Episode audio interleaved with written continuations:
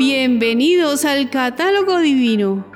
Si buscamos buenos amigos, tenemos unos que nos pueden aconsejar muy bien para construir nuestra felicidad de la mano de Dios.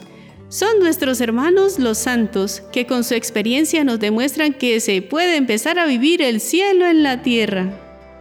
Conozcamos a los amigos celestiales que se veneran hoy, 24 de noviembre, en nuestra iglesia. Santa Flora y María de Córdoba, vírgenes y mártires. San Agustín Schofler, presbítero y mártir. San Alberto de Lobaina, obispo y mártir. San Alejandro, mártir. San Colmado de Uama, obispo. San Crescenciano, mártir. San Crisógono de Aquileia, mártir. San José Tuán, sacerdote. San Juan Luis Bonard, sacerdote misionero y mártir. San Lucas Bubaluán, presbítero y mártir. San Protasio, obispo. Santa Firmina de Amelia, mártir. Santos Andrés Lunglac y compañeros mártires. San Romano, presbítero. Beata Inés Tsaohui, mártir. Beata María Ana Sala, virgen. Beata Niceta de Santa Prudencia y compañeras vírgenes y mártires. Beato Bálsamo de Cava, abad y San José Guyen Van Lu, catequista y mártir. Hoy conoceremos a una beata que se santificó en la sencillez y la fidelidad y que siendo formadora de niñas fue una docente cimentada en la fe y la piedad. Ella es la beata María Ana Sala. María Ana nació en la localidad italiana de Brivio, Lecco, el 21 de abril de 1829. Fue la quinta de ocho hermanos de una honrada familia acomodada. Sus padres, Johan María Sala y Giovannina Comi, ambos católicos comprometidos, dieron a todos sus hijos una sólida formación cristiana. Johan era un exitoso industrial maderero y su excelente situación económica le permitió enviar a María Ana a la escuela privada, en la que su profesora Alejandrina apreció sus cualidades singulares para el aprendizaje y su viva inteligencia. Uno de los lugares que María Ana solía frecuentar era el oratorio de San Leonardo, ubicado cerca de Brivio. Allí, junto a su hermana, en unos instantes de suma angustia, pidió la intercesión de la Virgen para que su madre sanase de una grave enfermedad.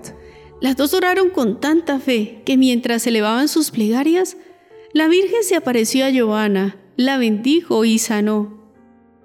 En esa época, el beato Luigi Viraggi había puesto las bases de la fundación de la Congregación de las Hermanas Marcelinas, con el objetivo de procurar una formación integral cristiana a las jóvenes y en 1842 a María Ana, sus padres la matricularon en el pensionado que estas religiosas inauguraron en Bimercate. La Madre Superiora, Marina Videmari, seguía atentamente la formación de María Ana, que no solo completó los estudios con éxitos, graduándose en el año 1846, sino que sintió la llamada de la vocación Circunstancias familiares inesperadas como la enfermedad de su madre y el grave fraude asestado a su padre que conllevó la pérdida de los bienes económicos hicieron necesaria su presencia en el hogar. Ante este imprevisto, ella fue un consuelo para todos. Pero en 1848 inició el noviciado en Bimercate con las hermanas Marcelinas. Su buen carácter, firmeza, equilibrio y sensibilidad, engarzada en una sólida vida interior y celo apostólico, hicieron de ella una ejemplar religiosa. Las circunstancias políticas que impedían establecer formalmente el instituto difirieron el instante de su profesión, que al fin se produjo en el año 1852. María Ana se santificó con el lema Voy enseguida, expresión externa de su premura por agradar a Cristo en los demás, acudiendo prontamente a cualquier llamada, para lo cual dejaba al punto lo que estuviera haciendo por importante que fuese. Su obediencia no tuvo acepción de personas, ni fue selectiva. Ese lema expresa su respuesta de amor a Dios con un enorme espíritu de humildad y pobreza. Su servicialidad evangélica, pobreza y humildad se irradiaba en las lecciones que impartía en el aula. La presencia de Dios que latía en lo más hondo de su ser y que alimentaba todos los momentos de su día a día, los traspasaba a sus alumnas, que no ocultaron su dilección por ella. María Ana decía, La verdadera piedad es un tesoro a cualquier edad y en todas las condiciones de la existencia. Sabe adaptarse a las exigencias de la familia, de la sociedad y mostrarse amable a todos. Una de sus mejores discípulas fue Judith Algisi, quien sería la madre del futuro Papa Pablo VI.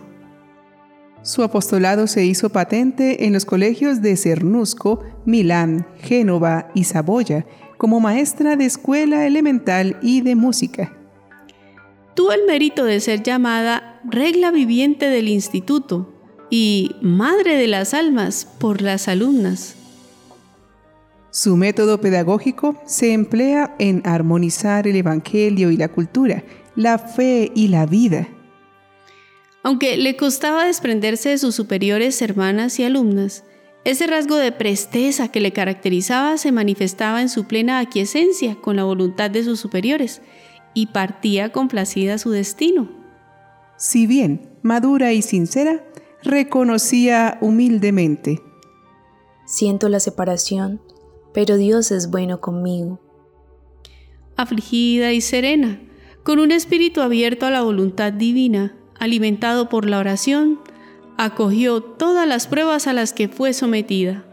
Fue dulce y a la par firme, con religiosa claridad, reclamaba por su virtud y acertados consejos, como se percibe en fragmentos de sus cartas. Intenta mantenerte fuerte y en salud, porque es así como podremos realizar mejor nuestro trabajo. Mantén tu alegría y piensa que Dios realmente tiene preferencia por ti y te ayudará más de lo que piensas en la labor de educar y enseñar correctamente a tus alumnas. No pienses que tu labor es tiempo perdido, aunque no veas inmediatamente el fruto de tu trabajo. Ten paciencia y con la ayuda de Dios, tu labor en la viña del Señor será recompensada. Dios no nos dará nunca un trabajo superior a nuestras fuerzas. Otra etapa de su luminosa vida fue la asistencia en 1859 a los heridos de la Guerra de la Independencia en el Hospital Militar de San Lucas. En 1878, Sor María Ana Sala regresa a Milán, donde mientras prosigue con sus tareas educativas, es a la vez asistenta general de la superiora, cancillera y ecónoma de la congregación. Probada en el sufrimiento, contrajo un cáncer de garganta, aludiendo a él como su collar de perlas.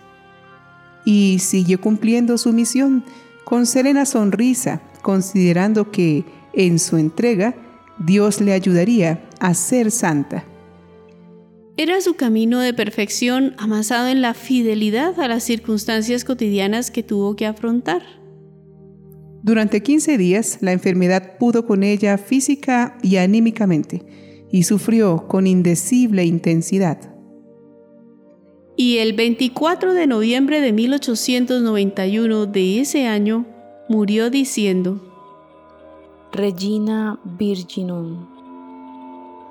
En el año 1920 se halló su cuerpo incorrupto. Fue beatificada por su santidad Juan Pablo II el 26 de octubre de 1980. Oremos, pidiendo la gracia de descubrir la santidad de nuestro compromiso en el deber. Oh Señor, tú que nos diste a la beata María Ana, modelo de entrega y de amor a los más necesitados, tú le enseñaste a servir a Cristo en los hermanos. Concédenos, por su intercesión, participar íntimamente de los misterios que celebramos y escuchar la voz de tu Espíritu que nos invita a la conversión y al servicio fiel de nuestro prójimo que sufre y nos necesita. Amén. De este sorprendente testimonio de unión con Jesucristo, la Beata María Ana nos deja muchas enseñanzas acerca de la forma de educar que necesitan nuestros jóvenes y niños. Saber iluminar la ciencia con la luz del Evangelio en el acompañamiento de los educandos puede provenir de una persona con una vivencia cristiana sincera y profunda. Acompañar a los jóvenes con el fin de que la cercanía sea una manera de darles seguridad y claridad en sus decisiones, pero sin sofocar su libertad y sus capacidades, es una buena manera de orientarlos. A veces la educación se convierte en un diálogo sin escucha, de parte y parte. Esta beata recomendaba dar una formación leal y sencilla, siempre antecediendo la verdad ante todo y si reconocemos que la verdad implica siempre caridad, es allí donde la gracia actúa, permitiendo que el conocimiento se transmita, se eleve al nivel de la sabiduría, enriquecido por el buen testimonio de la fe. Ojalá que en nuestros hogares y centros de estudio la educación se llenara de esta riqueza y fuera una gran manera de santificarse, ayudando al otro a ser mejor. Beata María Ana Sala ruega por nosotros.